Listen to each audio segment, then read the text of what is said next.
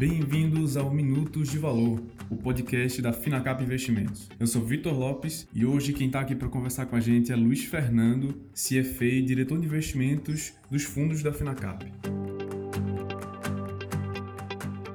A Finacap já tem aí um pouco mais de 22 anos e de lá para cá a gente passou por muita coisa e muitas crises que têm algumas semelhanças e diferenças com o que estamos vivendo nesse momento. Então, Luiz, quais semelhanças e diferenças você vê dessa crise atual que estamos vivendo com a disseminação do Covid-19 e as outras crises que passamos ao longo do tempo aí com a Finacap? Oi, Vitor. Boa tarde, tudo bem? Bem, a ideia de hoje então é a gente falar é, um pouco sobre as várias crises que a gente conviveu e sobreviveu nesses últimos 22 anos, né? Período que a empresa, que a Finacap foi constituída e desde 1997.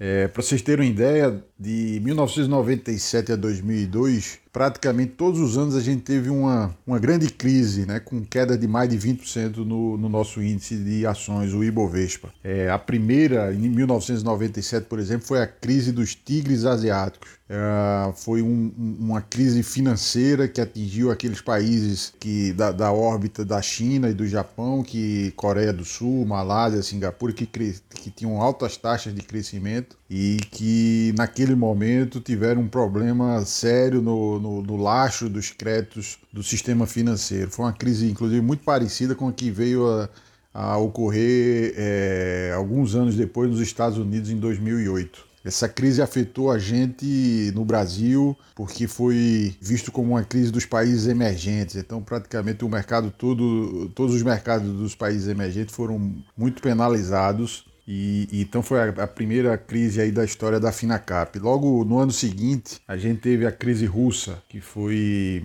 uma crise provocada pelo default da dívida soberana da Rússia. Né? Essa crise teve uma consequência muito importante, que foi a quebra de um, de um hedge fund americano chamado LTCM, é Long Term Capital Management. E na história das finanças, ele, ele é muito conhecido é um case muito estudado, porque inclusive tinha como sócios, é, acho que quatro prêmios Nobel. Né? Era, era uma operação muito sofisticada que atraiu muito recurso e trabalhava muito alavancada. Basicamente, eles usavam o princípio do, do, da teoria dos mercados eficientes de, de, de diversificação de, de portfólio com ativos um comportamento não, não correlacionado. Né? O problema é que na crise russa, o que se viu, né, a anomalia que depois passou a ser muito recorrente, é que se observou que os ativos, nesses momentos de crise, eles se movimentam de forma correlacionada. Né? Todos caem ao mesmo tempo, que, o que é totalmente anormal do ponto de vista estatístico. Então, essa, então teve essa crise russa, em 99 nós tivemos a crise local do apagão, foi,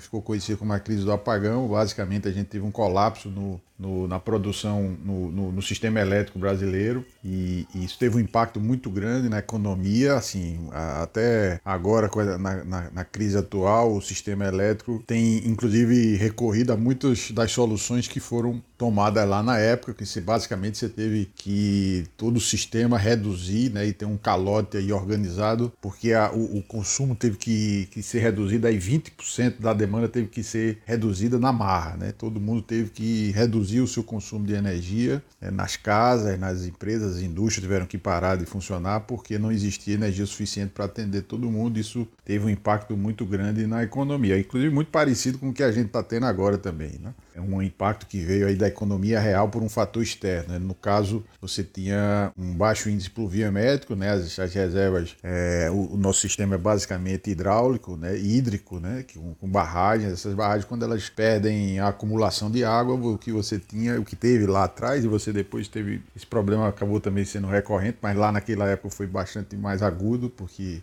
é, foi uma surpresa e, e, muito semelhante com o que está tendo agora, porque foi uma variável exógena da economia. Não ocorreu nem no sistema financeiro, nem nos bancos. Foi um problema é, originado inicialmente pelo clima, pela falta de chuvas e que acabou afetando o sistema financeiro na medida que afetou a economia. Tá? Então, 99 tivemos esse problema, é, 2000 tivemos a crise das empresas.com, como eram conhecidas na época. Eu, me lembro bem da, dessa crise que foi o primeiro grande prejuízo que a gente teve assim com uma ação que era muito conhecida aqui no Brasil na época, quem operava no mercado de ações chamava Globo Cabo. O código dessa ação é, era Plim 4. Essa ação era muito líquida, muito tinha na época do auge da, da, da bolha da, das empresas de internet, é, como no Brasil ainda não tinha empresas é, que atuavam nesse setor, essa, essa ação acabou sendo a, a, alternativa né, para entrar nessa, no, nessa economia da internet, nessa nova economia que nos Estados Unidos estava gerando um ganho muito grande para os investidores. Então, essa ação, é, só para vocês terem ideia de perda, ela chegou a,